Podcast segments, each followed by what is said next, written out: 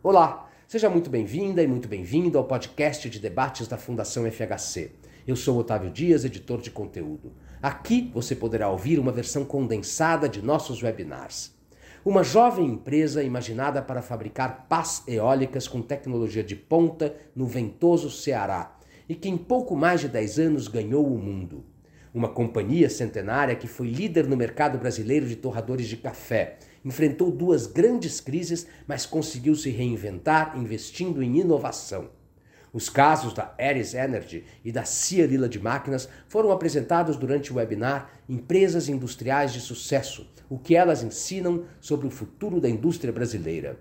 A ideia, surgida de uma conversa com o economista José Roberto Mendonça de Barros, foi convidar duas empresas bem diferentes com algo em comum a decisão de andar com as próprias pernas, sem depender de subsídios ou protecionismos estatais. Ambas estão conseguindo driblar o chamado custo Brasil e se tornar players globais em suas áreas de atuação. Você pode acessar o conteúdo de todos os webinars da Fundação FHC em nosso site www.fundacalfhc.org.br ou nas redes sociais Facebook, Instagram, YouTube, Twitter e LinkedIn. Eu fico por aqui. Até a próxima!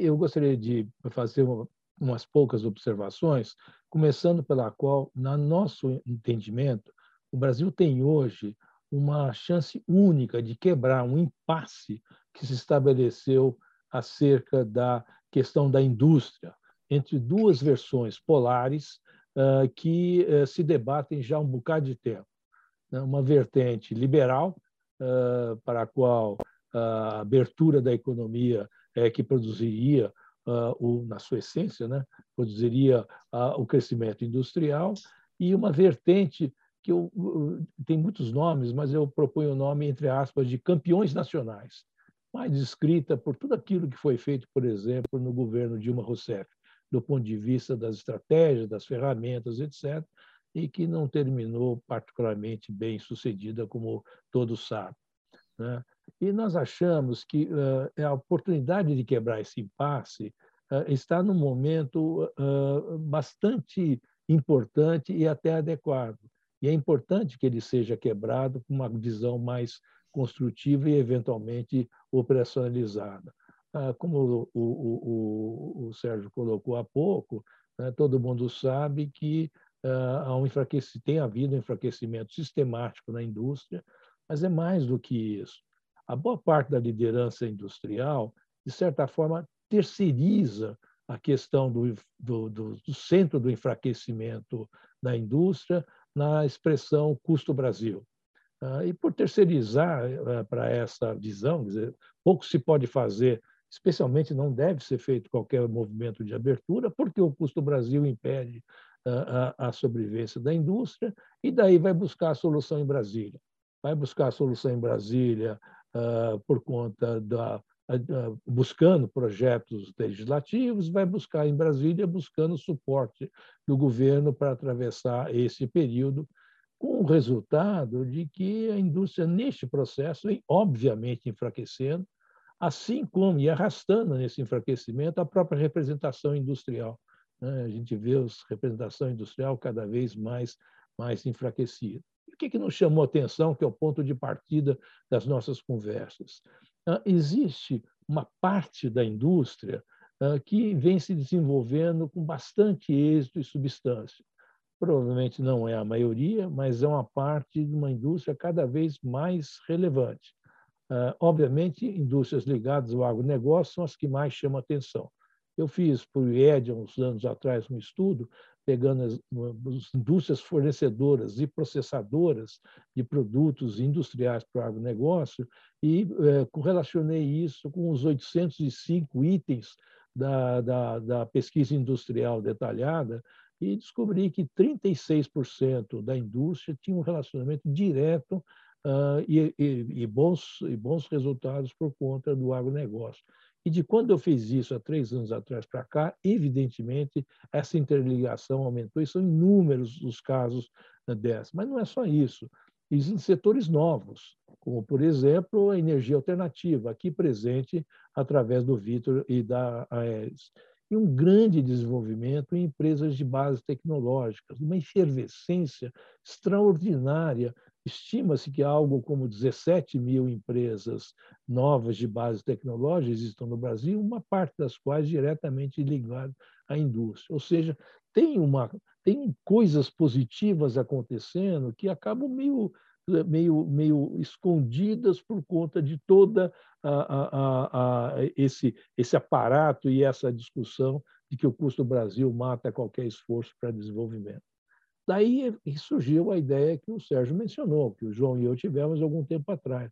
Por que, que não vamos, em vez de ficar fazendo uh, uh, questões em torno de dois diagnósticos claramente estabelecidos e que não abrem mão do outro, né, as visões que eu coloquei, por que, que não vamos entender com mais detalhe os casos bem-sucedidos para ver se a gente pode tirar uma coisa mais geral a partir, a partir daí e aí sim tentar construir uma percepção algo, algo, algo é, diferente disso.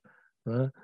E, de fato, nós chegamos vendo inúmeros casos bem-sucedidos indo além daqueles mais tradicionais, né, que todo mundo conhece, de empresas que, apesar de enfrentarem o mesmo custo Brasil, têm histórias de sucesso bastante relevantes. E o que eu queria chamar a atenção é que, em todos os casos bem-sucedidos, existem sistematicamente três características. A primeira é um esforço consistente, persistente, central no desenvolvimento da tecnologia, do progresso tecnológico, levando a ganhos constantes de produtividade. Esse não é apenas os casos que nós estamos trazendo aqui, mas é o, o Brício tem uma carreira dedicada a isso, é o trabalho que o João Fernando, lá na, na, na, na, na cadeira de manufatura, uh, lá em São Carlos, uh, uh, desenvolve e com o qual ele levou para o IPT, na, fundação da Embrapi, uma longa carreira nessa direção. Esse é a pedra central, né? é, é, fundamental do caso de sucesso. Mas isso é só uma perna. A outra perna é que todos os, os casos que nós estudamos, e são muitos, bem-sucedidos, têm ligação com as cadeias internacionais de suprimentos por vários caminhos. Não é só exportar, embora exportar seja fundamental, e nos dois casos aqui trazidos, a exportação é central. Mas é também né, ligações em, com investimentos em, em, tecnologia de diversas naturezas, inclusive empresas brasileiras que investem em startups no exterior, para poder depois trazer coisas para cá, e investimentos também no exterior, ou seja, há uma ligação, uma empresa, uma empresa realmente integrada, a despeito da nossa distância de Alemanha, de Japão, de China, dos Estados Unidos, que é a origem das grandes cadeias globais, é o espraiamento no território dessas é, é, países, lideranças e é, mesmo com essa distância, a gente esses casos conseguem conseguem chegar lá. E o terceiro ponto que fica que seria facilmente aceito por todos, mas não é tanto não é, muitas vezes não é considerado, é uma boa estrutura de capital. Uh, isso é indispensável para dar robustez para a empresa, né, para permitir uh, os seus projetos de longo prazo, uh, para que e isso ficou facilitado nos anos recentes uma coisa boa que aconteceu no Brasil. O mercado de capitais é muito mais está muito mais robusto hoje que no tempo. Não é coincidência que a Aeres acabou de fazer a sua abertura de capital com bastante, com bastante sucesso. Esse é o, o, o, o tripé que dá força uh, para as empresas e que permite enfrentar, uh, para não falar das duas uh, das que nós fazemos aqui, pensa, só pensar no que está acontecendo com a Embraer recentemente. Né, ah, enfrentou um dissabor razoavelmente grande comercial há três anos atrás, e, e para quem acompanha a imprensa, está claramente com a sua robustez das três coisas, está ah, conseguindo se, se, se recolocar. É, a gente vê que esses casos que nós ah, estamos estudando, eles estão em vários setores, em várias regiões em vários tamanhos. É algo também a chamar a atenção. Né? A, a, a Lila não é apenas uma empresa centenária, apenas uma empresa bem-sucedida, mas é uma empresa de porte médio, mostrando que não é só para gigante cada livro eu acho extraordinário, para mostrar que não é só gigante que consegue ter acesso a essas outras coisas que nós estamos falando aqui. E daí porque nós resolvemos discutir isso com mais detalhe. Nós fizemos um primeiro evento, um seminário no INSPER, em 6 de abril, com esse título mesmo, Existe Futuro para a Indústria, no qual nós discutimos caso, os casos da VEG, da CBMM e as indústrias de celulose. Né? E aí esse evento nos animou a aceitar o generoso convite do, do Sérgio Falso de fazer uma apresentação, montar uma apresentação especial para o que nós estamos fazendo aqui, aqui hoje com esses uh, dois casos que nós, nós... Eu quero dizer mais uma vez que nós conhecemos muitos outros casos, além dos já apresentados uh, em abril, além dos que estão apresentados aqui, mostrando que esse caminho não é uma coisa teórica, uma coisa possível, nem apenas uma, uma, uma, uma exceção. Né? E eu queria, então, uh, dizer do nosso prazer de estar aqui, passo para o João para uh, ele elaborar um pouquinho mais a questão que é a mais central de todas, que é a questão do desenvolvimento persistente, teimoso da tecnologia como fonte básica uh, da destruição criativa, mas da vantagem comparativa que se mantém ao longo do tempo. Uh, bom seminário para todos. João, por favor. Bom dia, Sérgio. Bom dia aos colegas aqui do nosso evento. Prazer enorme estar aqui com vocês para essa segunda discussão. Então, como o Zé Roberto diz, ele colocou um tripé essencial para uma empresa dar certo, uma empresa industrial dar certo nesse mesmo nesse ambiente de negócios do Brasil e, e esse tripé envolve é, internacionalização, envolve estrutura de capital e envolve é, desenvolvimento, progresso tecnológico e produtividade. Né? Mas o, o, termo progresso tecnológico e produtividade é que eu vou explorar aqui nos meus 10 minutos, que aliás está sendo muito bem cumprido, eu não quero falhar, é, ele deve ser entendido num, de uma maneira muito mais ampla do que a, a produtividade é, que se entende no ambiente industrial. Eu vejo aqui que tem vários industriais na, na plateia, inclusive cumprimentar o Pedro Passos, que está aqui e nos, é, e nos ajudou a discutir o evento anterior lá no INSPER. Mas produtividade ele tem que ser, ele tem que ser, tem que ser olhada de uma maneira ampla a partir do conceito do produto. Então, quando você pensa num produto, é, você pensa em algo que tem uma capacidade grande de criar valor no mercado. E que mercado é esse? É, tem que ser no mercado mundial, porque não tem como você pensar. É lógico que você vai ter produtos mais orientados para um, uma determinada região e que fazem mais sentido numa determinada região, mas ele tem que ser competitivo mundialmente, senão você vai perder é, a sua capacidade de tirar valor desse produto. Mas maximizar o valor do produto não significa fazer um produto é, muito caro é, ou um produto simplesmente que custe barato para produzir, uma vez que produtividade é a relação entre o valor capturado e o que você gasta para produzir esse valor. Né? Há, há outros aspectos, né, como a eficiência é, da produção desse produto com design for manufacturing, é, os, a eficiência dos processos industriais, a velocidade com que você acelera processos e põe em ritmo um nível de, de produtividade, custo e qualidade. A logística, se o teu produto tem custo logístico alto, ele tem que estar próximo do mercado, mesmo que você tenha que montar uma planta no exterior. É, e, e, e nesse ponto, internacionalização não é simplesmente exportação, é também importar para poder montar o melhor, uma vez que você tem insumos que os melhores podem ser importados. É desenvolver P&D com as melhores competências, que pode estar no exterior também.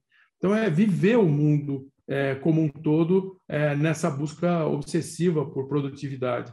É, a facilidade de manutenção do produto com o Design for Maintenance, ou seja, você vai fazer um produto que tem que ser fácil de mantê-lo em ordem e consertá-lo, ou, ou até a sustentabilidade nos seus aspectos mais amplos, até o fim de vida do produto, hoje em dia muito relevante as emissões que esse produto é, é, gera quando ele é fabricado e colocado no mercado ou distribuído, a possibilidade de remanufatura, reuso ou reciclagem, os três R's, são tecnologias desde que, que, que tem pesquisa sobre elas, que tem como desenvolver, e se você cerca tudo isso, você consegue atingir um nível de produtividade, ou seja, de criar valor minimizando custos e impactos de uma maneira é, muito mais eficiente. Tem um livro sobre gestão e desenvolvimento de produtos, fazendo uma propaganda, do professor Rosenfeld, que é uma bíblia sobre isso, que traz esse aspecto de produto de ponta a ponta é a linha mestra até para desenvolver processos industriais, logística, mercado e tudo mais. Quer dizer, é, o eixo produto é o eixo do desenvolvimento tecnológico.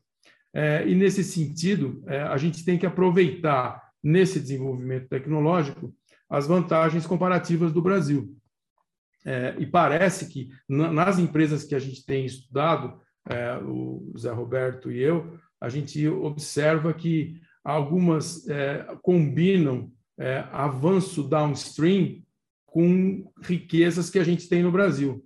Então, por exemplo, no, no, último evento, a gente viu a CBMM, que fabrica nióbio, começando a produzir eletrodos de bateria ou materiais para eletrodos de bateria de nióbio.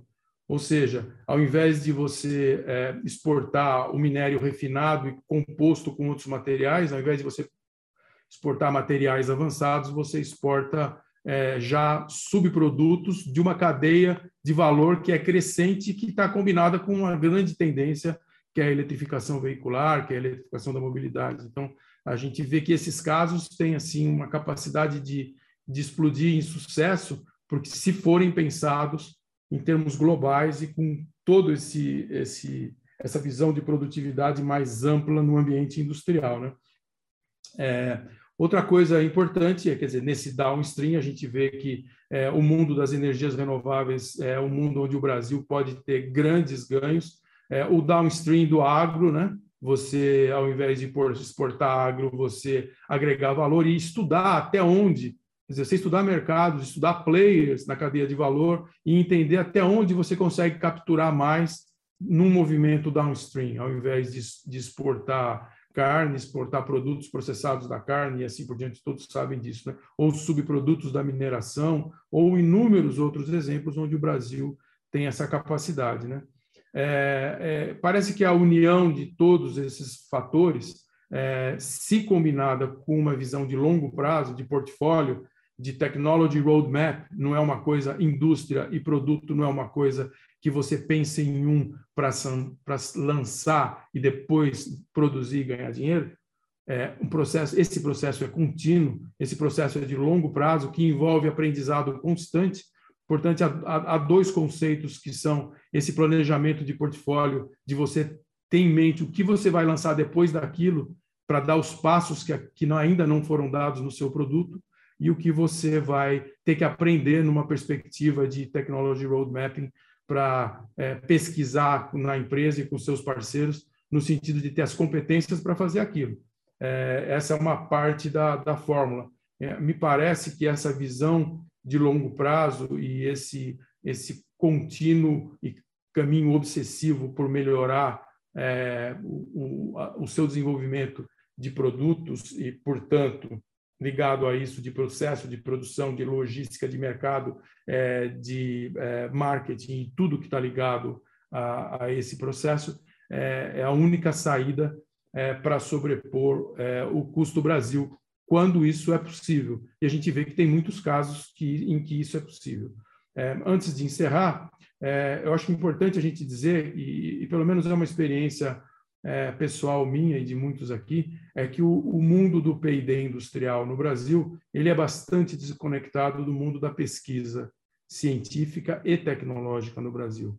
É, e hoje é, há soluções para isso, né? tanto no desenvolvimento dos institutos tecnológicos, é, das unidades Embrapi e dos institutos Senai de inovação. Ou seja, o Brasil criou mecanismos já faz 10 anos, onde você tem uma, uma empresa brasileira de pesquisa e inovação industrial que seleciona as instituições no âmbito de suas competências que são capazes de entregar resultado é, e são testadas para isso, são certificadas para isso e recebem subvenção é, contínua para manter os seus processos e são vigiadas continuamente, numa agilidade gigante e não numa perspectiva de projeto eu faço um projeto para fazer com uma instituição de pesquisa. Não, eu faço uma conexão num plano de ação com uma instituição de pesquisa e desenvolvo o meu roadmapping com eles, preenchendo os meus gaps de conhecimento. Então, isso está funcionando muito bem no Brasil, cresceu muito rápido em 10 anos. Eu tive o prazer de fazer parte é, do grupo que iniciou essa Embrapi, e hoje a gente tem 70 unidades de pesquisa e um movimento de projetos de P&D que atinge cerca de 500 milhões de reais por ano é, em, em, uma história de mais de 1 bilhão e 700 milhões de reais de projetos realizados, com 600 patentes, números é, altamente surpreendentes para as instituições de pesquisa do Brasil. Um movimento transformador das instituições de pesquisa. É, então, é, me parece que é, o custo Brasil é algo que vai demorar para ser resolvido. Se a gente ficar discutindo só o lado lamúrias do custo Brasil, a gente vai, vai ter uma discussão que perde a oportunidade de entender o que nós temos que fazer de lição de casa. Porque, mesmo resolvendo o custo Brasil, para ser um líder global, a gente precisa fazer toda essa tarefa. E o Zé Roberto e eu entendemos que era o momento da gente é, é, estudar essa tarefa, estudar esse, esse problema, estudar essa missão que as empresas têm no Brasil através dos bons exemplos. Então, a nossa conversa é sobre o que vem dando certo, que deu certo, para a gente aprender e, a partir disso, entender que tipo de políticas e, é lógico, é, aumentar o nível de discernimento sobre o caminho das indústrias para serem competitivas no Brasil. Obrigado ah, de novo pela para a Fundação Fernando Henrique Cardoso, para o Sérgio por nos acolher aqui. Obrigado aos nossos palestrantes. Então, eu vou passar a palavra primeiro ao Vitor, que vai é, falar sobre é, a Aeres. É uma empresa. O Vitor, eu tenho orgulho de dizer que ele foi meu aluno, foi por isso que eu acabei conhecendo.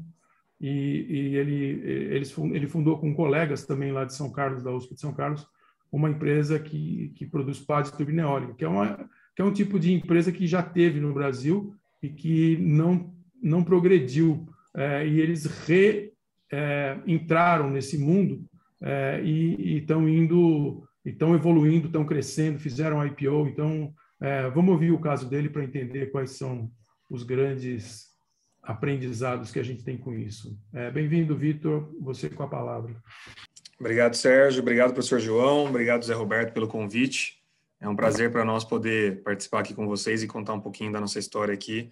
Espero que, e não tenho dúvida, né, é, que na verdade tudo, todos esses aspectos que vocês colocaram, eu, eu vi aí a gente é, vários momentos da história da Ares que que percorreram exatamente esses desafios aí que que vocês estão mencionando da indústria e felizmente com sucesso, né, estamos aqui melhores do que nunca. Então espero que essa apresentação aqui contribua para a discussão.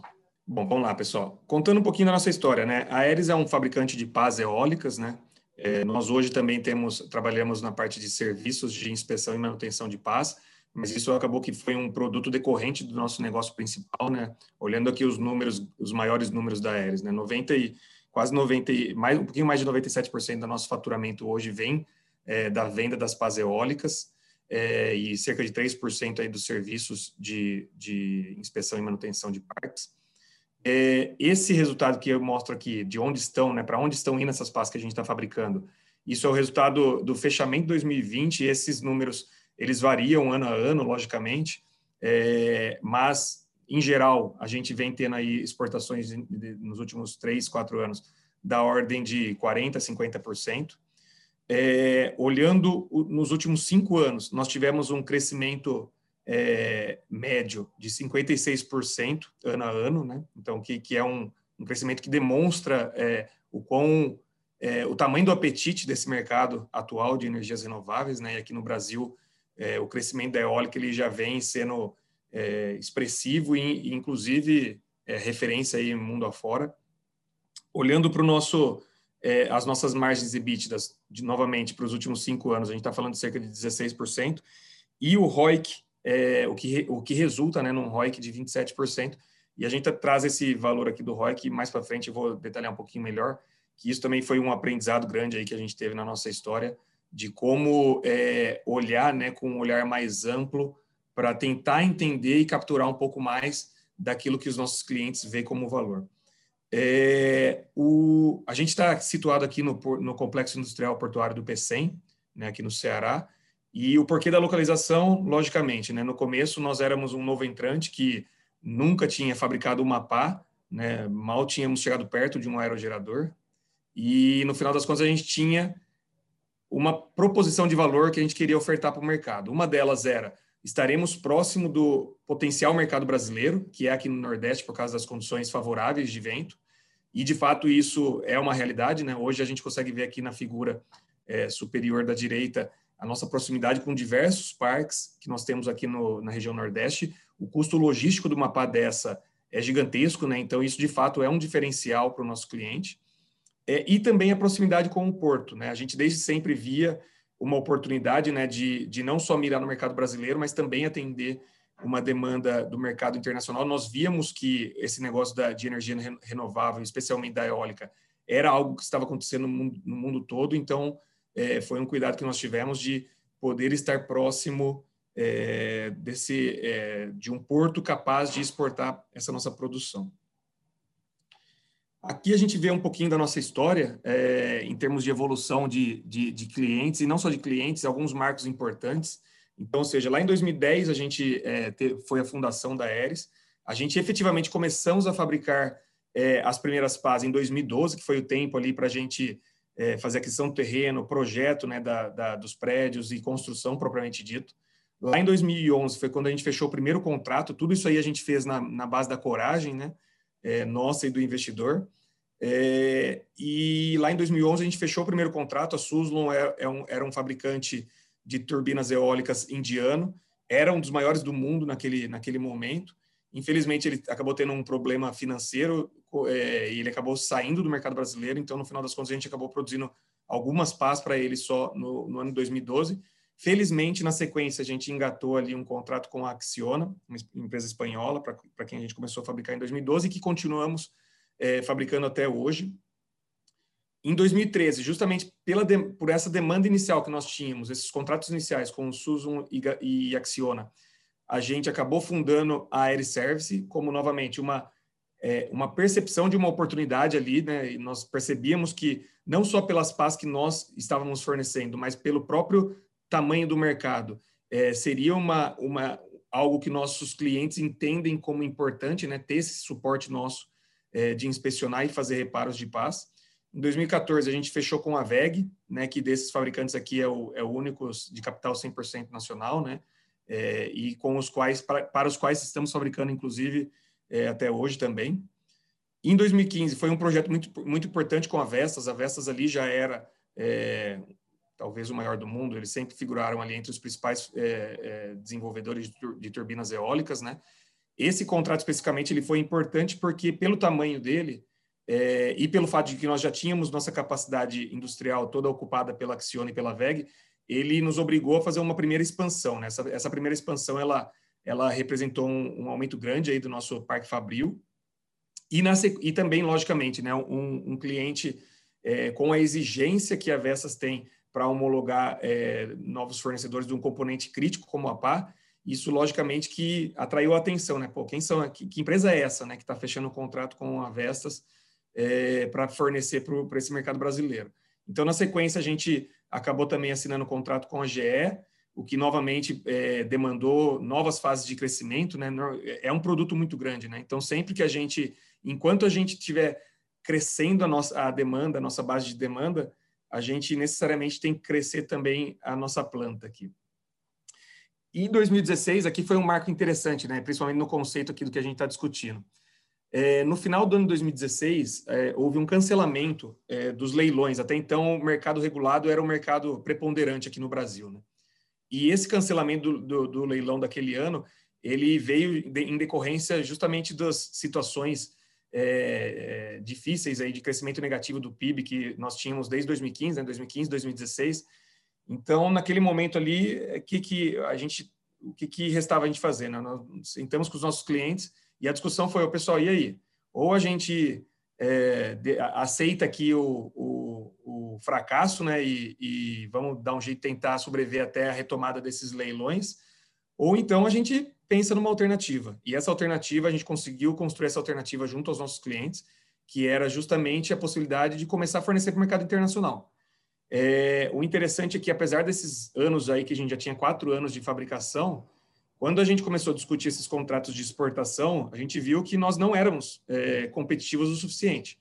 É, e mesmo assim nós decidimos seguir adiante. Né? Naquele momento nós estávamos aceitando que nós iríamos é, produzir e vender paz com prejuízo, porque nós não éramos competitivos o suficiente. Mas era aquilo ou é, declarar ali o fracasso. Né? Então a gente optou por aquilo, pela confiança que nós tínhamos no time que nós já tínhamos construído aqui, de que nós conseguiríamos correr atrás e, e desenvolver aí a, as competências que a gente necessitava para se tornar competitivo. E não foi diferente. Em questões de, de alguns meses ali, a gente já conhecia onde precisava atacar, já começamos a ter resultados e, e rapidamente a gente conseguiu é, com, começar a ser competitivo ao ponto de ter um, um, lucro interessante nessas operações de exportação e logicamente que todas essas lições aprendidas acabam também afetando positivamente aquelas produções que continuavam acontecendo para o mercado nacional. Né? Existe uma especificidade do nosso mercado que é é, é, de que os leilões eles, eles sempre negociam venda futura, né? Então a gente, é, mesmo com o cancelamento do leilão, nós tínhamos ainda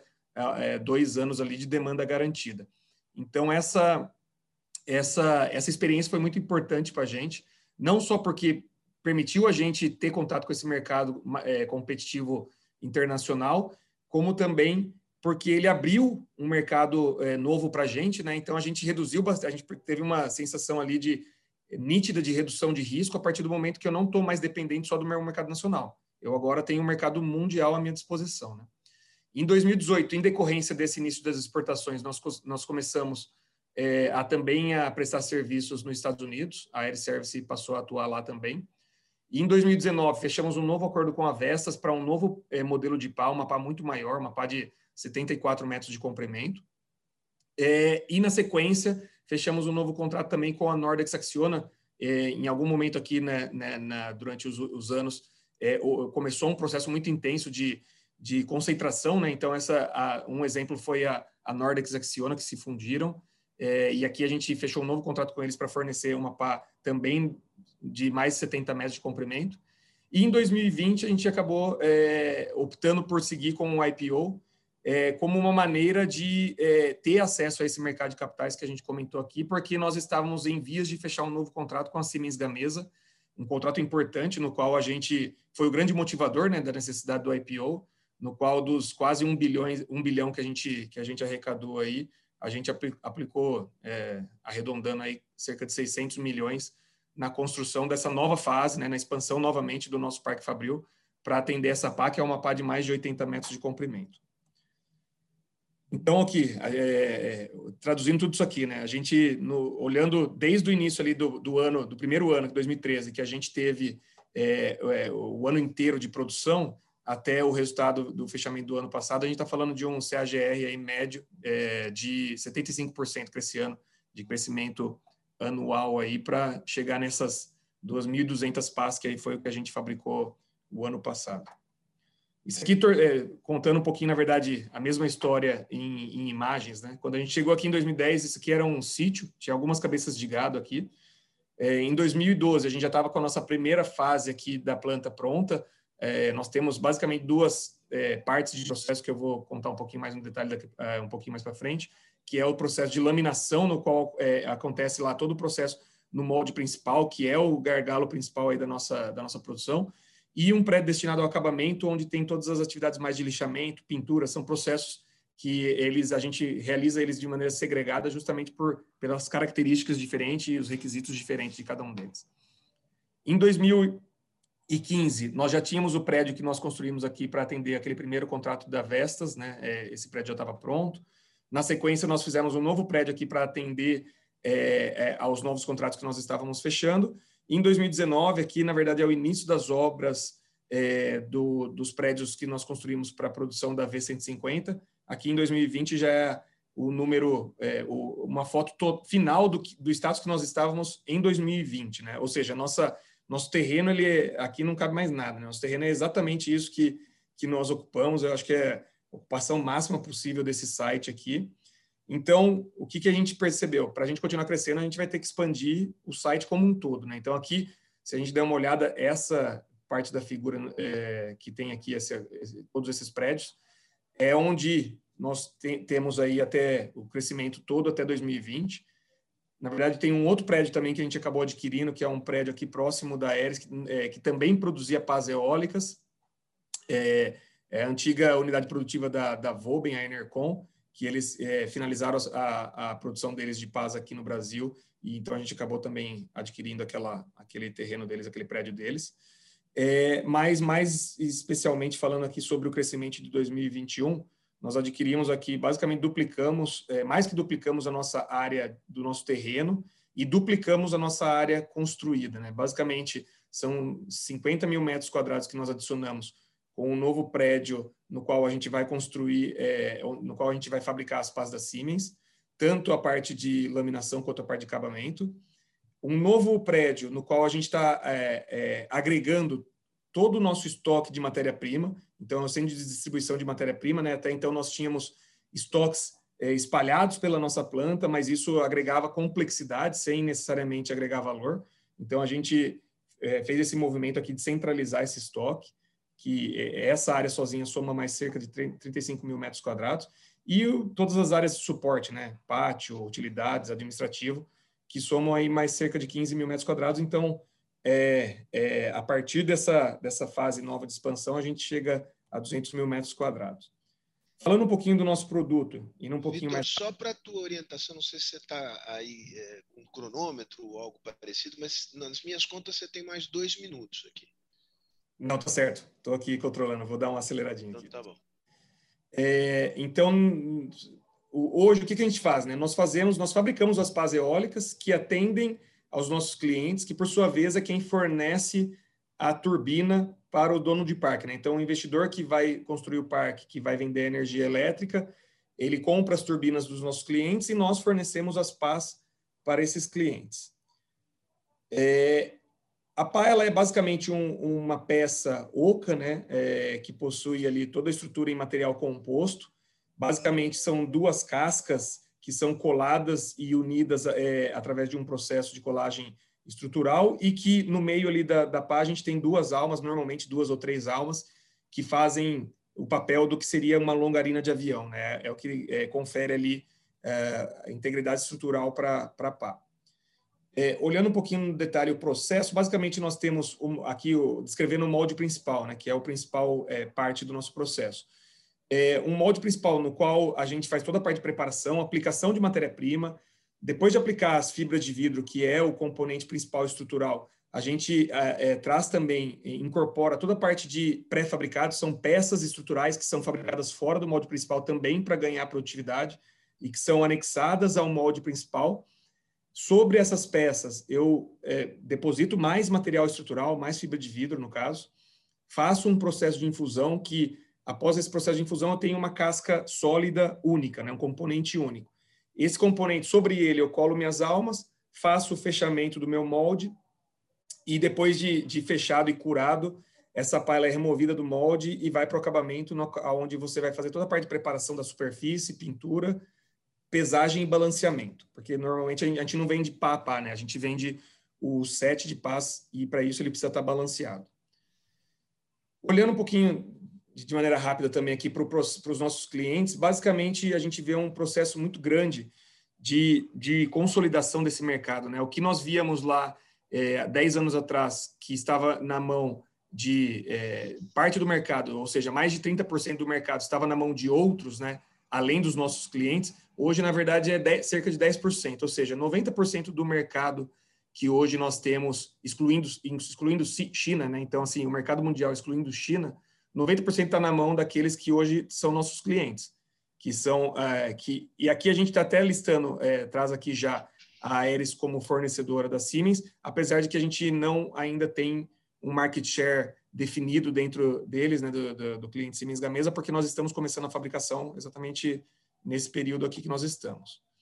E aqui mostrando um pouquinho só dessa questão da participação da exportação, né? A partir do momento que a gente começou a exportar, todos os países, sem dúvida, o maior mercado é, é, de fora é, é, os Estados Unidos, mas todos os países para, para os quais a gente já exportou o PAS e a, a, a participação desse mercado internacional é, no, no, nosso negócio.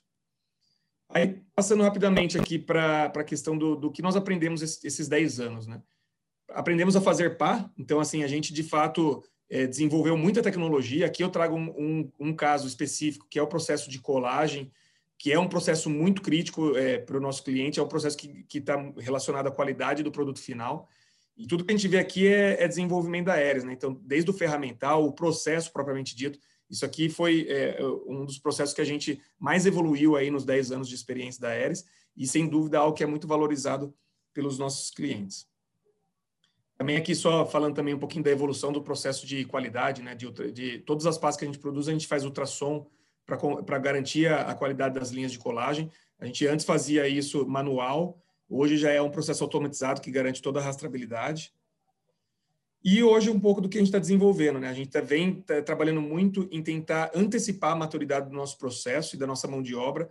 Então, eu tenho uma série de ferramentas de, de, de digitalização que a gente está utilizando como uma maneira de garantir que na primeira pá que a gente vai produzir, a gente já consiga ser muito mais é, eficiente do que a gente historicamente foi. Então, isso aqui também está muito relacionado a essa é, nossa percepção de criação de valor é, para o nosso cliente, que é conseguir, o quanto antes, é, atingir um nível de maturidade que permita é, a gente entregar o produto com a qualidade e na velocidade que eles precisam.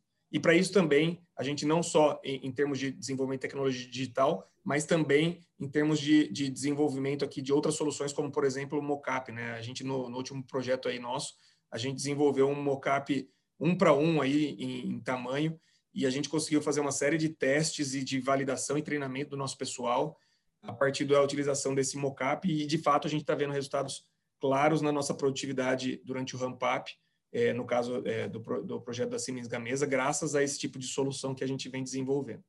Então, acho que é isso, né, pessoal. Acho que consumi um pouquinho mais do tempo aqui. Peço desculpa por, por os demais. Vitor, ótima apresentação. É, como é, foram 18 minutos, é, o Fernando terá o tempo equivalente. Fernando, agora é com você. Ah, então, é, falar um pouquinho aqui da Companhia Lila de Máquinas. Né? A empresa era uma indústria metalúrgica, né? produtos principais da empresa são torradores de café e todo tipo de equipamento é, que seja usado dentro da indústria de torrefação de grãos. Né? Uh, só que realmente, principalmente, né, vamos dizer assim, 90% é, do nosso mercado é a indústria de torrefação de café. E tem aí 10% do mercado que vai atender outros grãos, como cacau, castanha de caju, ah, ah, e, e, alguns outros elementos aí mais pulverizados aí que existe aí de grãos que são torrados mundo afora, né? Ah, então, falando ainda sobre a empresa, quando a gente tem aqui a foto que fala um pouco, só para termos uma ideia do que seria um torrador de café, porque a gente fala que torrador de café, a gente imagina alguma coisa sobre uma mesa, então aqui a gente tem, na verdade, uma ideia do que seria um produto típico nosso, né? É, é, então, um torrador aí 10 metros de altura, 12 de comprimento e tal, e uma produção aí, uma capacidade, por exemplo, de torra, no nosso equipamento de maior porte, de 4 toneladas de café por hora. Então, um equipamento desse é capaz de torrar 4 toneladas de café por hora. Né? Na verdade, como eu falei da questão de equipamentos também, como a gente vai ver, a Lila acaba fornecendo, vamos supor, tem um cliente que quer montar uma planta de processo para torrar café. Então, nós vamos fornecer praticamente todos os produtos que ele, os equipamentos que ele necessita, com exceção das máquinas de envasamento, as máquinas de empacotar, né? todo o resto nós temos condições de estar fornecendo para eles. Nossos clientes, né? falar um pouco dos nossos clientes. Então, nossos clientes eles envolvem uh, grupos como Nestlé, né? são clientes Lila. Uh, estamos com nossa presença no mundo todo, né? então aqui temos aqui esse equipamento pertence a um grupo eh, que é a UCC, apesar de estar aberto na Suíça, é um grupo japonês, né? Ah, e aqui vemos exemplos também onde mostra a parte de, de equipamentos. Né? Então, não é só o torrador de café. Aqui nós estamos vendo, na verdade, silos de armazenamento e transportadores. Né? Então, a gente consegue ver aqui, por exemplo, o que a gente não fabrica é essa parte das máquinas de empacotamento, mas todo o resto numa planta, silos de armazenamento, sistemas de mistura de blends, né?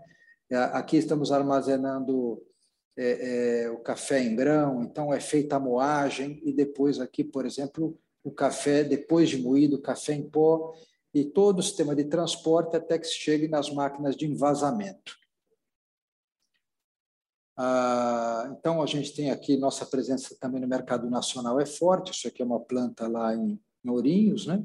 onde a gente vê também aqui um pedaço de um torrador de café e aqui também silagem, né? É, sistema de dosagem, de blend e transportadores, aqui no caso roscas transportadoras, elevadores de caneca. Né? Como eu disse, tudo aquilo que é necessário numa planta para processar o café, a gente tem produz. Presença nossa está em termos de mercado externo, pega o mundo todo. Então, Japão, Ásia em geral, China, a Indonésia é um grande mercado para nós também. É, como nós estamos nos Estados Unidos, é um mercado forte para nós também. O mercado da América Latina em geral também temos nossa presença. É, e na Europa também, como aqui um exemplo de um equipamento nosso na Inglaterra, mas a presença nossa na, na Europa também é forte. Né? Ah, aqui um outro equipamento na Itália, né? Para nós, a Itália foi um assim um desafio, né? Entrada na, no mercado italiano, porque é, a Itália é famosa pelo café e tem grandes empresas, grandes fabricantes de equipamento de torrefação de café na Itália, né? Pelo menos três fortes, né?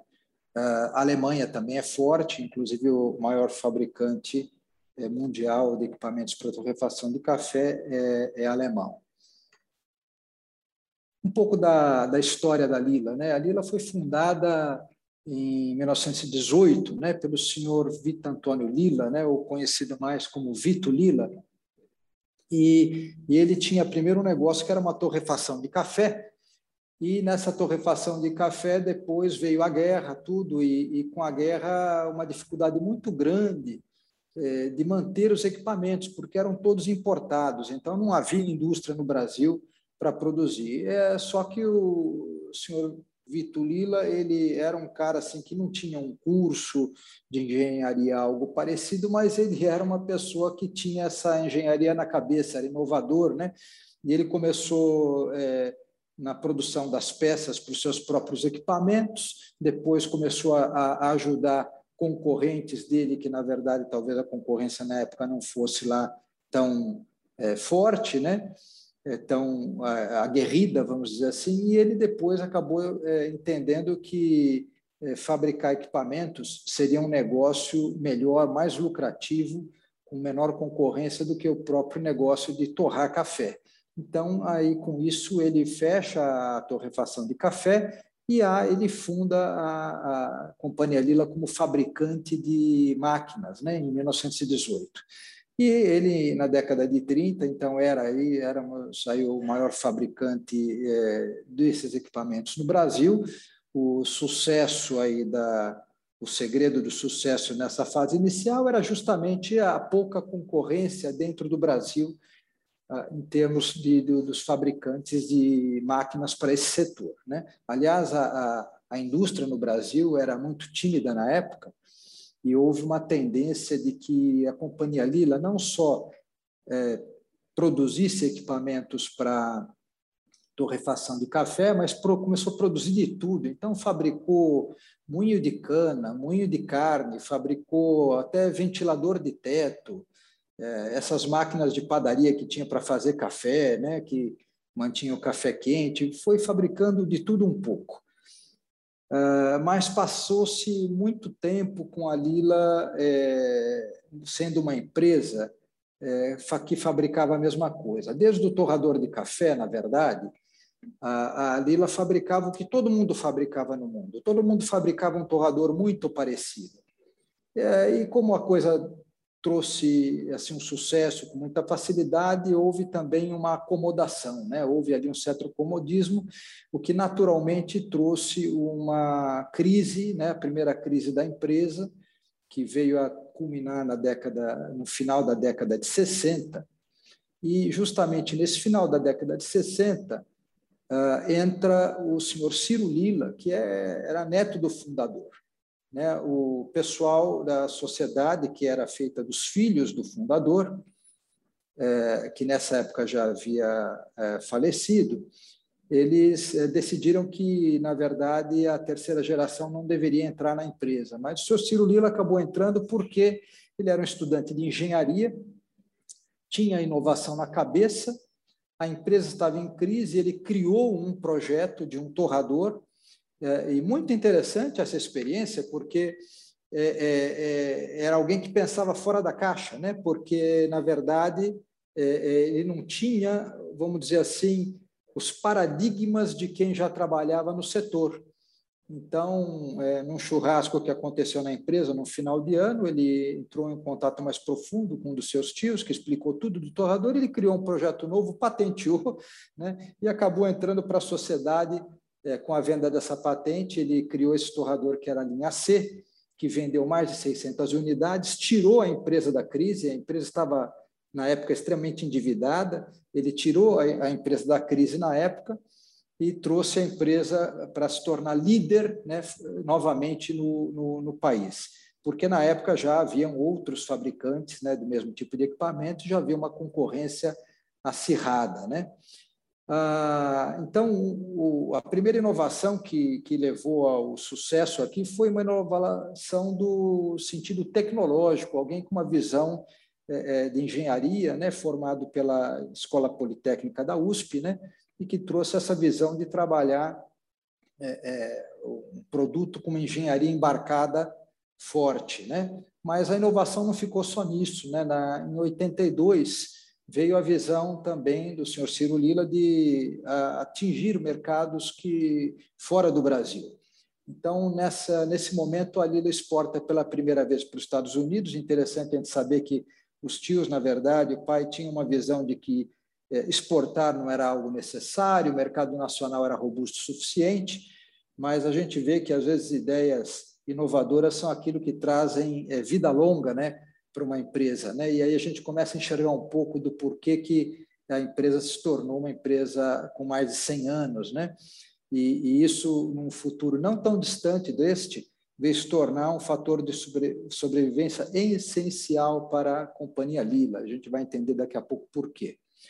A inovação tecnológica continuou, né? em 1985, uma, um novo lançamento de um novo produto, de certa maneira, numa associação feita também com a Escola Politécnica da USP, porque é, teve associação no projeto de uma consultoria é, bastante ligada à, à, Escola Politécnica na época, não era parte dela, mas ela, ela tinha a força de um professor e todos os funcionários ali da consultoria eram é, ex-alunos da, da, da, Escola Politécnica. Né? Ah, e a gente vai vendo uma história de inovação tecnológica, né, que veio nessa mudança, desde a entrada do senhor Ciro Lila, esse conceito de inovar. Né, inovar tecnologicamente, ter produtos inovadores, né, é, não mais fabricar um produto que todo mundo fabrica igual, então, a gente vê aí em 92 uh, o início da automatização. Eu queria colocar um marco aqui, que é o seguinte, né? nós tínhamos um mercado fechado, né? Uh, eu pessoalmente defendo o mercado aberto.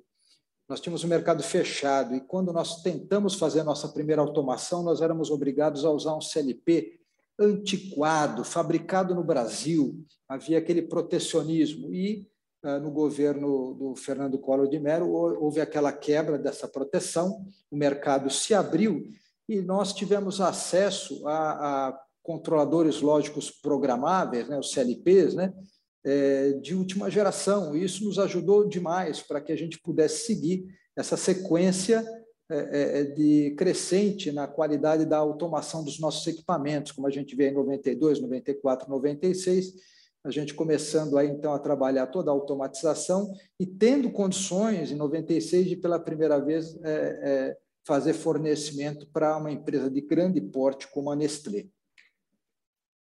A, a gente viu aqui então depois aqui desenvolvimentos na área como a gente tem um nome aqui em inglês aqui profile roasting, né, que seriam tecnologias ligadas à, à informação. Então você pegar e e saber como fazer uma curva de torra que possa tirar o um, melhor do café, fazer um processo otimizado, e isso veio de exigências dos nossos clientes internacionais na época, principalmente Estados Unidos. Então, quando você entra no mercado global, esse mercado exige de você e ele força você a desenvolver novas tecnologias. Isso foi um elemento fundamental para o nosso crescimento também, para a nossa competitividade. Né?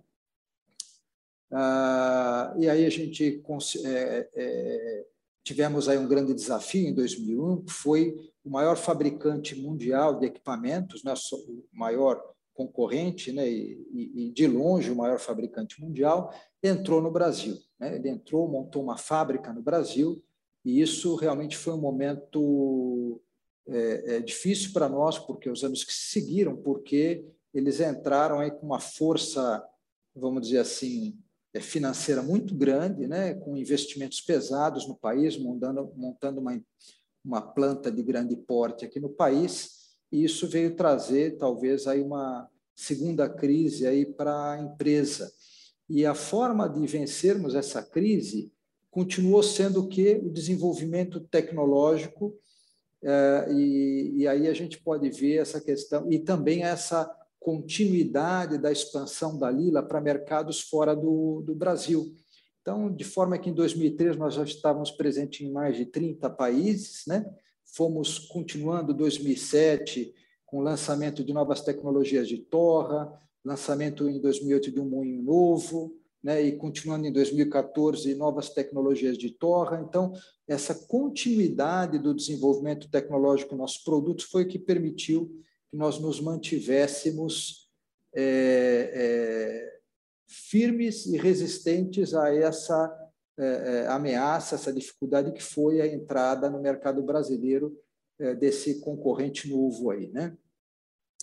Então, em 18, nós celebramos nosso centenário com uma presença nossa em mais de 60 países no mundo, né?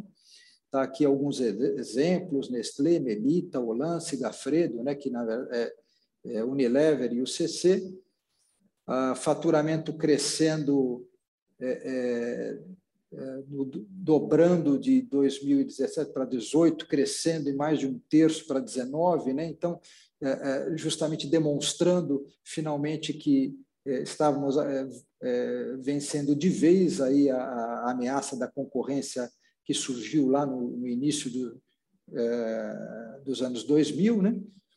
E a gente chega em 2021 como uma empresa centenária mais sólida, profissionalizada, né? que busca a tecnologia de ponta, né? E aí eu queria comentar então aqui alguns pontos que eu entendo que são nossos elementos críticos de sucesso da empresa. Então eu destacaria alguns pontos aqui. Primeiro, nosso como o nosso é, negócio é, é o business to business, né? Nós temos que ter um foco no cliente muito grande, ouvidos para ouvir nosso cliente, entender as necessidades do cliente, né? Uh, desenvolver nossos produtos nesse sentido eu queria dizer aqui o seguinte, né? O que é o produto Lila? O produto Lila não é o torrador, não é o moinho, não é o silo, não é o transportador. O produto Lila é a solução, né? Quando a gente for olhar o que é o nosso core business, tal como a gente define, é a solução. Então, nosso produto é a engenharia, uma engenharia que traz a solução que o nosso cliente necessita. Para isso, temos que ter ouvidos e um produto voltado para esse cliente, um serviço com foco nesse cliente e como é business to business, parcerias de longo prazo. A gente não pode enxergar no nosso negócio o curto prazo. O, o, o que eu vou ganhar no curto prazo não é o mais importante, mas o longo prazo. Então, essa, o item 2, a visão clara do foco do negócio Lila, né?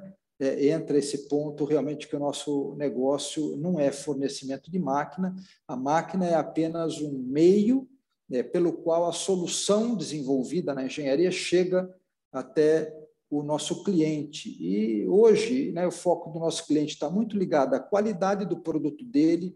Então, o equipamento que eu forneço para ele tem que ter, é, trabalhar um processo de qualidade e tem que resultar num café torrado, por exemplo, de melhor qualidade. E também o foco grande, grande deles é a rentabilidade de processo, consumo energético, né? Ah, entra aí uma questão que quando a gente torra café ele perde peso, então tem que perder menos peso possível, então entra aí uma questão do que que a gente chama de rendimento em peso. O item 3 é essa questão do constante desenvolvimento tecnológico, é um foco nosso, nós não podemos parar, nós entendemos que é, o grande problema da maior crise que a Lila teve foi deixar de desenvolver, trabalhar com um produto que todo mundo fazia, e por isso mesmo a gente tem nisto amarrado com a visão voltada ao mercado global. E essa visão voltada ao mercado global, ela é uma visão que traz algumas coisas penduradas nela. Né? Primeiro, o mercado global traz uma estabilidade é, de demanda para nós muito interessante, porque crises acontecem sempre, é, mas a crise é maior num lugar do mundo, o outro lugar sempre está um pouco melhor e vai gerar uma demanda. Então, isso trouxe uma estabilidade de mercado maior e que nos trouxe uma condição é, de sobreviver a um momento crítico quando entrou um grande concorrente no Brasil. A nossa visão é que, quando a gente entrou para o mercado global, é que nós não queremos depender de protecionismos internos aqui. Essa questão que foi tocada, o assunto de é, é, ficar procurando a solução em Brasília, o protecionismo. Pelo contrário, como eu mencionei, quando houve abertura de mercado, nós tivemos acesso aos eletrônicos com, de alta qualidade com custo mais baixo. Isso nos ajudou muito. Então, hoje a gente pensa a mesma coisa. Não estou dizendo que deveria haver uma abertura é, é, é, abrupta, mas uma abertura, um caminho de abertura que tendesse a uma abertura completa, porque nós já concorremos com os fabricantes lá de fora. Né? E se eu tiver uma abertura completa, a matéria-prima que eu uso, o próprio aço vai ser mais barato e, e, principalmente componentes eletrônicos que não são produzidos no Brasil vão se tornar mais baratos. Então, nós defendemos aí um protecionismo mínimo possível, né? Ah, Fernando, essa... eu, Fernando, desculpa, só para te dar uma orientação, já se passaram 18 minutos, então eu ah, te peço okay. para encaminhar a conclusão. Ok. Então, aí, eh, fechando aqui essa questão da, da busca de competitividade, a gente faz investimentos, estamos numa fase de investimentos fabris para redução eh, de custos de produção, mas principalmente a questão que a gente entra aqui, mercados de tecnologia, é, é, não diferenciado. Nosso produto, a gente trabalha com produto não diferenciado, e isso é que nos traz uma compensação do custo Brasil. Né? É uma forma, um caminho que a gente achou para compensar o custo Brasil é o que? Foi procurar um produto diferenciado na tecnologia. Né? E aí a gente, é claro, mercado internacional, a gente procura essa, é, é, essas questões do mercado, tanto tentando achar o que cada mercado no mundo busca, mas também uma sinergia é, entre eles. Então, está aqui acho que os pontos que a gente entende como elementos críticos de sucesso para termos chegado, como chegamos é, aos 100 anos e com uma visão de, de caminhar muitas décadas aí pela frente. Bom, obrigado por terem me convidado para participar desse seminário super interessante. É, não sou uma grande especialista em política industrial, mas acompanho muito e é uma honra estar do lado aqui do meu grande amigo, por quem eu tenho a maior admiração há muitos anos, Zé Roberto, a quem eu, através de quem eu cumprimento todos presentes, e o Pedro Passos, né, que tem feito artigos sensacionais com seus parceiros no Estadão sobre temas relativos à política brasileira primeira provocação que eu vou fazer é um pouco perguntar assim: para que uma política industrial? Por que queremos uma política industrial? Né? É, é para fortalecer determinados tipos de indústria? É para que o país saia da renda média? Porque é, é, ele é multiplicador de emprego. Acho que, acho, acho que nunca fica muito claro por que, que a desindustrialização que aconteceu no Brasil e em outros países é, mexe tanto com corações e mentes? Essa é a primeira provocação que eu queria deixar. Porque, para mim, qualquer é, atividade, ou, ou, se é que o Estado tem que entrar em alguma atividade ah, de, de, qualquer montagem de política, ele tem que visar é, ganhos para a sociedade. Né? É meio óbvio que eu estou falando, mas a gente tem que pensar nos benefícios sociais da participação é, de políticas, de desenho de políticas. Né? Então, para mim, é sair da renda média. Na minha, na minha cabeça. Isso significa aumentar a produtividade, incorporar a mão de obra no mercado de trabalho, ver se de alguma forma a gente consegue melhorar o capital social no Brasil, etc. O problema é que a gente está sempre, como o Beto falou antes, nesta polarização, que na realidade não é só da política industrial, ela vem desde talvez do sucesso do Plano Real, onde foi preciso que as pessoas se diferenciassem na visão de Brasil. Como o plano de Real deu muito certo, a oposição precisava se, se desmontar completamente. Tudo que você tem do lado mais liberal, é, que vem, que foi a marca do governo de Fernando Henrique, você tem uma, um outro lado dizendo não, não, o liberal não dá certo, sem proteção a gente não funciona, sem isenção tributária eu não consigo andar, e etc. E divide, acho que divide mais do que a ideia de campeões nacionais, Beto. Eu acho que a ideia de proteção tarifária ou de questões é, de tributo ou de isenção vai além do campeão nacional. Né? O campeão nacional ficou é, marcado muito pela intervenção do BNDES através do subsídio do PSI e TJLP. Ah, então, eu acho que a gente tem aqui, para evitar a polarização que tem aqui, evidentemente que eu sou muito mais de viés liberal, Acho que qualquer tipo de incentivo ou pensamento setorial tem que ser muito restrito. Eu acho que a gente tem que repensar o nome política industrial, porque esse nome política industrial já está totalmente desgastado. Você começa o artigo com o nome política industrial, a pessoa já não lê, já não lê, é, porque já acha que vai vir alguma proteção. E, de fato, as vozes muito fortes, elas ficam agarradas em velhos paradigmas. Esses eventos que, que vocês estão patrocinando, os artigos do Pedro Passos, eles aparecem para nós como é, exceção, como não, não, é, é, não é assim o normal que se vê da indústria nacional. A indústria nacional, o que a gente simboliza são as grandes associações de classe, que estão sempre através de algum tipo de proteção e continuam. Basta ver a atuação no Congresso Nacional, acho que o projeto de lei, se eu não me engano, 537, que, que não quer permitir alterações de alíquota de importação, limitar a atuação sobre alíquotas de importação. Eles estão lá sempre presentes. Tá? E por que, que o termo política industrial eu acho que vem sempre muito desgastado? Primeiro, porque ele parte do pressuposto que qualquer tipo de proteção é importante. Assim, e vem muito vinculado à eterna, não vou dizer chantagem é uma palavra muito forte, mas a eterna ideia é a seguinte: se eu retirar esse tipo de incentivo, não sei quantos mil trabalhadores vão ficar desempregados. Quer dizer, a visão de curtíssimo prazo, vis-à-vis o tamanho de emprego que você pode gerar com aumento de produtividade na economia. Né? Então, fica. Isso é muito é, claro é, na eterna proteção da indústria automotiva brasileira, que é uma indústria tecnologicamente atrasada, é, sem nenhum incentivo de modernização, sem nenhum compromisso com sustentabilidade, mas tem sempre a ideia de que se eu for mais rigoroso com a indústria automobilística, não sei quantos mil empregados, como foi o trauma do fechamento da. O que não impediu, por exemplo, o fechamento da Ford no Brasil. Né? Então, assim, você não consegue competir, você não consegue sustentar, é, a proteção continua e você tem os consumidores brasileiros totalmente é, penalizados por produtos de má qualidade e mais caros.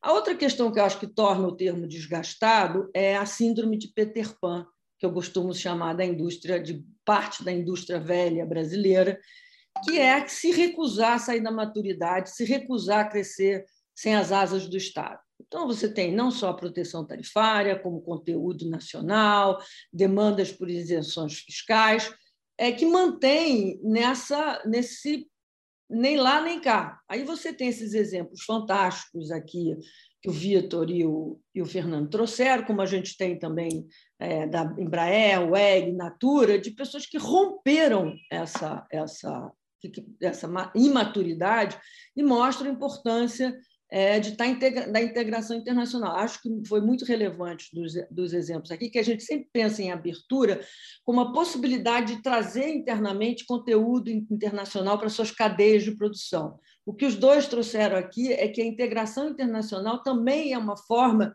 de redução de risco de mercado.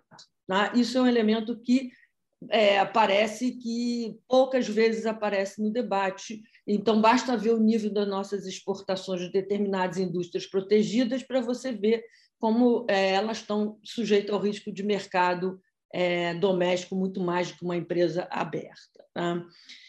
É, e tem sempre essa a dificuldade de você falar de política industrial e separar os eventos. Por exemplo, recentemente teve um debate por causa de uma série de artigos publicados no jornal entre os ditos é, pró-proteção e os liberais, artigos que foram publicados pelo Marcos Mendes, pelo próprio Pedro Passo e Horácios, pelo Leonardo Monastério, Pedro Ferreira, vis-à-vis é o grupo que a gente chama de forma generalizada Unicampers, né?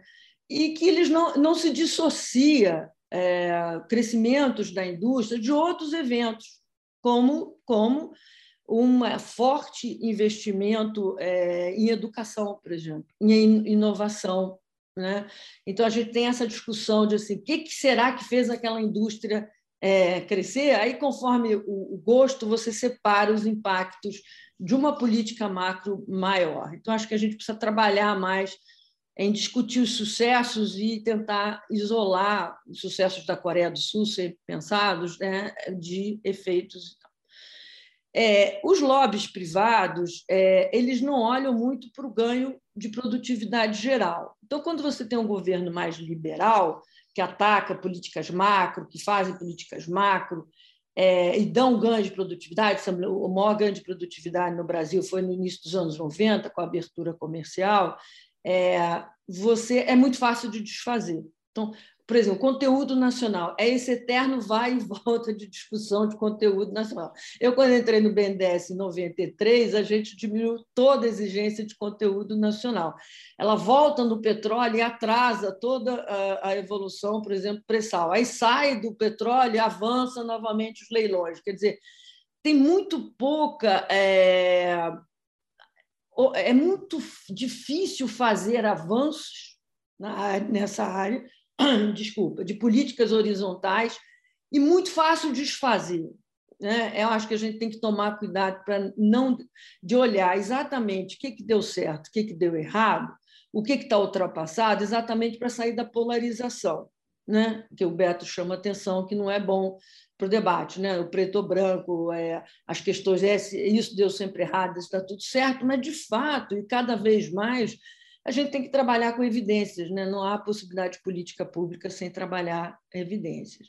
Acho que falta muito uma avaliação é, dos benefícios sociais da política de Estado, porque, evidentemente, ainda que, por exemplo, a Lila não tenha participação do BNDES direto, outras empresas têm, e como a gente acha que é, vamos dizer assim, ajudar na inovação, na pesquisa e na tecnologia é um bem por definição, a gente não, não, não faz a conta de se é, foi bem aplicado, qual é o resultado, é, se outros, ele, outras pessoas que não obedecem poderiam ter, ter, ter financiado, se há articulações possíveis como essa do ITA, né, de academia, com laboratórios, que a gente não precisa exatamente colocar dinheiro é, do Estado, se o dinheiro do Estado está bem aplicado. Eu, outro dia, estava num debate, quando a gente fala do, do exemplo que é a Embraer, vários dos meus economistas amigos, ainda mais liberais que eu, foram rapidamente dizer ah, mas teve dinheiro do BNDES demais e ninguém sabe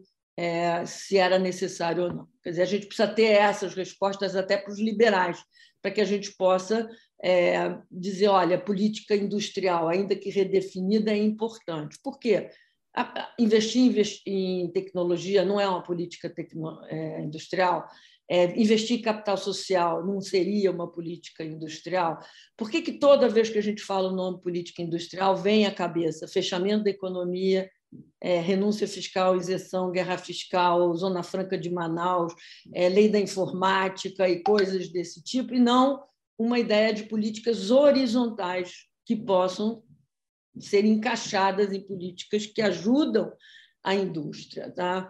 É, a, faço, essa a principal das desculpas hoje em dia é que você não pode fazer abertura comercial porque você não fez reforma tributária.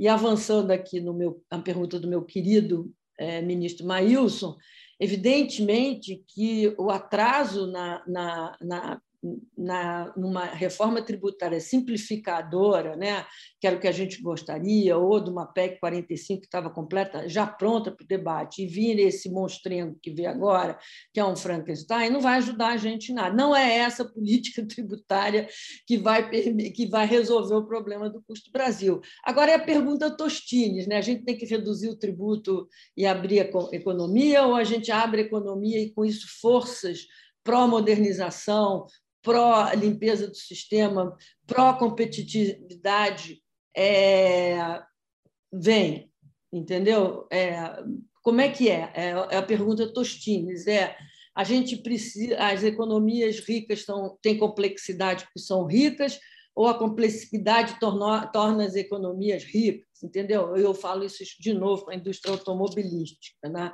Eu sou uma pessoa que acha que a abertura comercial é o grande drive dessa, dessa enorme mudança que a gente tem, porque você expõe as empresas a uma competição. Então, assim, para não gastar meu, meu tempo, eu, eu acho você que. Você concluir, gente... Helena. Vou concluir. Eu acho que para a gente ter uma discussão de política industrial, para mim, é, é, políticas horizontais. Ambiente de negócio, reinserção produtiva, capital humano, é, abertura como a mãe de todas elas, pensar no que fazer com indústrias que estão obsoletas. Né? Vale a pena ficar é, é, tempo todo sustentando indústrias que já estão obsoletas, como é que a gente faz com isso? Expandir fronteiras ou criar inovação do zero. Os casos do ITA são raríssimos, e mais a expansão de fronteira é mais perfeita. E não esquecer de direito de propriedade, qualidade de infraestrutura. Na estrutura de capital, eu acho que o exemplo maior, e aí e eu termino, é a importância que foi a mudança da TJLP para a TLP. Esses IPOs todos não saíram por acaso. Né? O fim do subsídio do PSI, a mudança para a TLP, fez um crowding do mercado de capitais. E toda vez que sai o subsídio do BNDES, vem o crowding do mercado de capitais. E não vamos esquecer da questão de uma economia sustentável no sentido produtivo do João Fernando. Bom, esses eram meus pensamentos para o debate. Muito obrigada. José Roberto, João. É, Sérgio, parabéns aí por estar abrigando esse debate. Vitor e Fernando, parabéns pelas apresentações e, Helena, depois de você falar, fica difícil complementar com alguma coisa. Mas eu vou tentar colocar um pouquinho da minha experiência de 38 anos na indústria e, e comentar um pouquinho sobre o que eu vi né, das, duas, das duas apresentações das duas empresas. Uh, a Aeres, fantástica no sentido de que está buscando, trabalhando com... Pois não, Sérgio, vai falar alguma coisa? Não, não, não, não, é, é cacuete. Pensei que você não, não, eu, não, não, eu vou amarrar é, as mãos aqui. Vou amarrar não, não, tranquilo. É, a Aeres, olhando para esse mercado fantástico de energias renováveis, que está num crescimento é, é, muito interessante, já é a segunda, é, o segundo tema da matriz energética nossa. O mercado cresceu 18% globalmente, quer dizer, é um mercado para a gente estar. Tá, então, esse ponto de vista de você realmente olhar um mercado global, em que você pode atuar é, é, é fundamental. Né? O, o mercado, tudo começa pelo mercado. E, obviamente, que dentro de uma tese de que dentro do, desse custo Brasil existem várias dimensões, e você conseguir, de alguma forma, mitigar essas, essas dimensões, como é o caso, por exemplo, que a Aeres fez de mitigar o tema logístico, estando é, é, é nas proximidades do, do porto, isso traz, com certeza, uma vantagem muito, muito, muito interessante. É, eu acho, eu, eu vivi durante anos aqui na, na, na empresa que eu, que eu, trabalhava, vendo essas pás sendo transportadas aqui do interior de São Paulo para o Porto de Santos, e eu vou dizer para vocês, isso, é uma, isso tira realmente qualquer tipo de competitividade. Isso a Aeres identificou e, e, e, vamos dizer assim, se colocou de uma forma muito competitiva.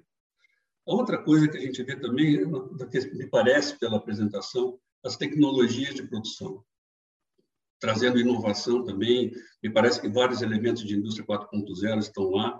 Eu acho que isso traz, isso é um dos elementos também que faz com que a gente possa mitigar toda essa questão de mão de obra, de uma série de coisas. A relevância, né, dentro do, da região que ela está, acho que ela, ela, ela, é um mercado relevante, atrai mão de obra e, através da inovação, desenvolve essa mão de obra. Eu acho que é uma das grandes, uma das grandes missões da, da indústria, um dos grandes facilitadores que a indústria tem, é justamente essa capilaridade, na medida em que ela vai trazendo tecnologia, vai é, treinando mão de obra, vai desenvolvendo mão de obra, e a partir daí você vai gerando novos negócios, negócios paralelos e melhorando todo o entorno. A proximidade dos mercados, né, já, já, logisticamente já foi colocado, e quando a gente olha para Lila, né, aí vem um exemplo interessante de o Brasil como um dos grandes produtores, o maior produtor mundial de café, né, é o dobro do segundo colocado, obviamente cria um ambiente muito interessante para a gente poder realmente desenvolver produtos relacionados a isso. Mas é interessante quando a gente olha, por exemplo, que a, a Alemanha e a, e a Suíça elas exportam quase o mesmo volume que o Brasil em produtos de café. Por quê? E não tem um, não tem um pé de café lá. É, o que, que eles fazem? Eles realmente adicionam valor através de tecnologia, de mercado, uma série de coisas. Então, acho que cria, tem mais oportunidades aqui e a, e a Lila já, obviamente, é, é, encampou várias dessas oportunidades, transformando, é, se transformando realmente num player global. Eu acho que essa questão da internacionalização, tanto no caso da Aeres quanto da Lila, são fundamentais, inclusive, como a própria Helena comentou, para você é, meio que amortecer um pouquinho essas variações que a gente tem de mercado interno, acho que é, e daí a importância de você ser um competidor global para poder realmente é, é, é, ter um mínimo de planejamento em termos de crescimento, de estratégia, uma série de coisas. Né? Ah, também a inovação constante, eu acho que essa inovação na, na, na ilha também ficou muito clara, e voltando aí, você gera de novo através de inovação mão de obra qualificada, alternativas de negócios, é, é e você gera, é, vamos dizer assim, valor né, para o teu entorno, para a sociedade. Então, é, eu acredito assim que os, os negócios de sucesso eles têm, eles vão ter que mitigar em parte essas, é, obviamente que nós gostaríamos que essas barreiras fossem reduzidas. É, eu me lembro na, nos anos 80 quando eu trouxe o primeiro microcomputador da um Commodore da Alemanha que era proibido trazer essas coisas. Nós conseguimos uma licença especial, importamos uma máquina as pessoas passavam no departamento de engenharia e ficavam olhando para ver como é que era, enquanto que essa máquina já era uma máquina obsoleta na Europa. Né? Então, essas são coisas que a gente, obviamente, gostaria de mudar, precisa, precisa mudar, mas né, eu acho que o investimento em tecnologia, como as duas empresas já mostraram, e as outras também foram mencionadas aqui, VEG, Embraer, e às vezes até indo um pouco na contramão de você né, verticalizar mais, em alguns outros mercados ninguém fala em verticalização, é, mas aqui no Brasil, às vezes, você precisa controlar realmente a tua, a tua a rede de fornecedores, o teu, a tua linha toda, para poder ter sucesso. Né? Por quê? Porque você precisa educar, você precisa desenvolver, é porque isso não está à disposição no mercado. Então, esse lado de desenvolvimento de mão de obra, inovação, tecnologia, é fundamental, isso aí não, não, não, há dúvida. E tudo que a gente puder canalizar para isso é, vai ser fundamental para que essas empresas continuem tendo sucesso e para que novas empresas tenham sucesso. Nós temos alguns, algumas áreas, por exemplo, no agro, é, nós temos um, uma série de produtos né, que nós poderíamos também estar desenvolvendo, por exemplo, a soja. Para que exportar soja, por que, a gente não começa a desenvolver também equipamentos, sistemas, processos para produzir produtos né, é, que tenham como base a soja, para que a gente possa ter essa vantagem competitiva e, eventualmente, até exportar esses processos, seguindo o exemplo do, do, do que a Lila faz. Quando a gente vê energias renováveis, nossa, tem, nossa, o Brasil está é campeão nessa área e tem muita coisa para ser pesquisada, por exemplo, com células fotovoltaicas. Nós temos aí um, um, potencial muito grande, nós precisaríamos ter mais empresas no Brasil explorando esse tipo de, de vocação que a gente tem, de, de vantagem competitiva que está aqui. Né? É, sem falar no etanol, né, nos biocombustíveis, tem uma série de, de, de alternativas, e a parte de minérios também toda essa parte mineral, que acho que o, que a CBM está fazendo é muito interessante, mas a gente pode fazer mais. Então, acho que olhando pelos dois exemplos, né, é, mitigar o custo do Brasil é possível, mas não adianta se esconder atrás dele e, e, e, não fazer nada. E aqueles que conseguem realmente, de uma forma inteligente, dedicada, corajosa, né, e, e sair realmente da, do, do, do, conforto e ir para cima, eu acho que ah, ah, tem que ter muita chance de sucesso, sim. E com isso eu gostaria de encerrar aqui a minha participação, os meus comentários. Tem a pergunta que o Maílson fez Houve várias outras perguntas. Eu queria agradecer o João, que enquanto acontecia a conversa, ele foi diligentemente dando respostas aqui pelo chat. Então, eu queria essa amarração final, breve, é, uma resposta ao ministro Maílson. E eu queria, enfim, abusar da minha prerrogativa de é uma coisa que me chamou a atenção, tanto num caso como no outro, é, digamos, uma nova fronteira de desafio, que é entrar no mercado chinês né? É, que acho que esse é um imenso desafio para o mercado que cresce e o mercado asiático de maneira geral. Salvo engano meu, a despeito do enorme sucesso das duas grandes empresas, este ainda é um território não, é, não conhecido, né? ou não penetrado, pelo menos, por essas empresas. E qual é o tamanho desse desafio e dessas dificuldades? Eu começo, depois, eventualmente, o João pode complementar. É, foi muito rica e as apresentações foram muito ricas as apresentações, os comentários e as inúmeras perguntas do chat. Então não é simples botar tudo junto. Mas deixa eu, deixa eu uh, uh, colocar primeiro uma concordância básica com a que a Helena colocou. Né? Nós também, também não queremos usar a palavra política industrial, porque isso lembra velhos carnavais e já mata a discussão na partida. É exatamente por isso que nós partimos para olhar os casos bem-sucedidos, né, correndo o risco, como eu escutei, de um dirigente de uma dessas associações mais protecionistas do Brasil, uh, quando que, que, comentou a partir de um artigo meu dessas ideias, e eu falei, mas por que, a VEG consegue e vocês não conseguem? A única resposta que ele me deu é porque é uma exceção. O que nós estamos tentando mostrar, especialmente para o setor industrial, e nós estamos descobrindo que é muito menos que uma exceção. E é muito menos que uma exceção, poderia ser muito mais, mas é muito menos que uma exceção, né, por dois caminhos diferentes, um dos quais o Brício mencionou, que é o que está na nossa, na nossa, na nossa proposição, que é um elemento do estímulo industrial tem que ser a partir das nossas vantagens comparativas. Venham ela do agronegócio e agora do ativo biológico, né? Se ao invés de se dedicar a destruir a floresta, nos dedicássemos um pouco mais a, a, a, a operar esse ativo biológico, né? e tem exemplos de coisas bem-sucedidas né? Eh, nessa direção, uh, em todas as áreas onde temos vantagens comparativas, é um ponto de partida. Porque quando você tem uh, vantagem comparativa a partir da agricultura mais competitiva do mundo, sua matéria-prima é competitiva, o efeito aí sim do desenvolvimento tecnológico é enorme.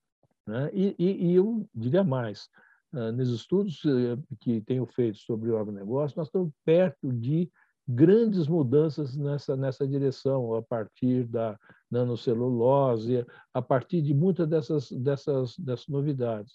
E há aqui uma, uma discussão que sempre me incomoda de diminuir, dizer que o Brasil regrediu para exportar commodities, esquecendo o pedaço enorme da indústria que está bombando, se me permite, e, e com muita inovação tecnológica, uh, servindo a, a, isso, seja na indústria química, nos biodefensivos, nos, nos, nos condicionadores. Tem um, um, um enorme e grande inovação tecnológica que habilita ainda mais não apenas produzir e exportar, mas se aproveitar aí das questões de sustentabilidade, descarbonização, são fronteiras evidentes. A Aedes está aproveitando de uma dessas eh, fronteiras, mas tem muito mais do que isso.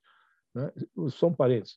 A Europa, eh, Estados Unidos e alguns países da Ásia estão saindo desse buraco do Covid com um esforço de não é só sair do buraco, mas é sinalizar com o que a gente está chamando de agenda do futuro, né? um, um verdadeiro choque de, de investimento na direção da, da, eletrificação da frota, das baterias, da energia alternativa, da biotecnologia, assim sucessivamente, coisa que nós não estamos fazendo e poderíamos estar fazendo muito mais, exceto alguns esforços. Então, essa acho que é a primeira, essa é a, é a, é a primeira observação. A segunda observação que eu, eu, gostaria de fazer é que eu acho que a forma de recorpar esse debate é vir de dois lados simultaneamente. De um lado, de uma reflexão macro, e a Helena foi muito talentosa em puxar todas essas grandes questões. Quero dizer que eu e João concordamos muito com a, a, as políticas horizontais devendo ser uh, efetivamente prioritárias, né? uh, e, uh, e, mas também a partir das questões micro. E na questão da, da estrutura de proteção, um ponto que o João e eu escrevemos e temos desde o começo é que, ao invés de dizer eu vou dar um choque de abertura, vou fazer qualquer coisa nessa direção que imediatamente levanta uma barreira contra, eu acho que nós temos que elaborar uma, uma, ideia, uma ideia inicial. Nós temos que diminuir o excesso de custo nas matérias-primas metálicas e nas matérias-primas que vêm da petroquímica da, da, da, que, nós, que nós temos aqui, que vai acabar na cadeia do plástico. Se essas duas coisas que estão na base de qualquer cadeia produtiva que vem depois são muito mais caras e aguerridamente defendidas, né? e o Bristol tem até histórias disso daí, para que o custo aqui no Brasil em aço seja muito maior do que poderia ser se a gente tivesse um fluxo corrente de exportações, é claro que a manufatura posterior já nasce com pênalti, já nasce com um custo adicional. Eu, eu acho que se a gente focasse nessas duas coisas para começar a discutir, né, especialmente agora, que nós, pela primeira vez na história, teremos gás natural. Uh, mas gás natural que tem que ser economicamente aproveitado, e não essa maluquice do jabuti na, na, na no projeto da Eletrobras. Né? Então, acho que tem essas duas visões, é que a gente tenta tá, vir de baixo para cima, com o pé na realidade do que está acontecendo, e, ao mesmo tempo, nas questões mais, mais de policy mesmo nessa direção, e eu acho que é possível construir alguma coisa. Última observação, antes de passar para o João, a propósito do que o Maílson colocou. Eu acho que a PEC 45 é muito importante. Acho mais. O grande ganhador da PEC 45 é a indústria, que, até onde eu vejo, está movendo muito poucas palhas a favor dela. E ela é a grande ganhadora. Quem que está segurando a PEC 45? Estava, né? quando ela estava. Era o comércio, que está com medo de ser mais taxado, eram os serviços, né? e a indústria, que seria o grande beneficiário né, disso, uh, não se mexeu. Né? Mas eu acho que ela, que ela é relevante. A única coisa que eu acho que nas condições que nós estamos hoje, né, a menos que tenha um, um governo novo numa circunstância diferente, isso aí está travado no Congresso. Eu não vejo a menor chance de sair. Eu queria, né, só com, a, a, agradecer aí a hospedagem do IFHC, a oportunidade de estar aqui. Quero passar para o João, porque eu sei que o nosso tempo está terminando, e adorei as questões que foram sendo colocadas, os comentários e as apresentações. Vai lá, João. Obrigado, Zé Roberto. Obrigado, Sérgio. Obrigado a todos. Eu, eu acho que foi muito rico. Eu não vou gastar um minuto para a gente não passar da meio-dia dez. Meio-dia dez. É, eu só queria falar uma única coisa. É, é interessante. O custo Brasil ele, ele pode gerar duas coisas uma briga interna dentro da empresa para superar, para se superar e vencer esse obstáculo a mais que a gente tem, ou ele pode gerar um movimento de lobby em Brasília para proteger a nossa indústria. Esse movimento de lobby em Brasília para proteger a nossa indústria, ele tem mais força nos setores com menos interlocutores, que são os setores dos materiais básicos. São menos é, CEOs de, de empresas siderúrgicas, etc., que vão lá em Brasília e, e, discutem como proteger o aço brasileiro, etc. O que acontece é que esse lobby protecionista faz com que a matéria-prima fique cara e sufoque todo o resto da indústria. A gente já sabe que essa fórmula não dá certo. Acabar com o custo do Brasil é essencial, mas protecionismo não é solução para acabar com o custo do Brasil ou, ou para conviver com o custo do Brasil. A melhor maneira de conviver com o custo do Brasil é você aumentar a produtividade, focar nas cadeias globais, ter uma boa estrutura de capital e partir para uma briga que, quando o custo do Brasil abaixar, Se você já é competitivo, você vai estar na ponta. Essa é a nossa mensagem. Muito obrigado a todos. Muito bom. Eu vou aproveitar aqui a frase do, do Beto, que diz que agradeceu a, a, hospedagem da Fundação Fernando Henrique Cardoso e dizer que a casa é de vocês. A casa para este debate em particular. E eu gostaria muito, e vou me empenhar para isso, para que a gente possa, eh, de fato, retornar, porque, digamos, esse tema precisa água mole em pedra dura, vale esse ditado. Eu acho que a gente tem que amplificar esse debate de uma maneira qualificada e acho que fizemos isso muito bem. Eu queria agradecer a todo mundo, é, Vitor, João, Fernando, Beto, é, Wilson e Helena. Então, beijos e abraços. Nos vemos em breve. Obrigado. Tchau. Tchau, obrigado. Valeu. Obrigado a todos. Tchau, gente. Obrigado.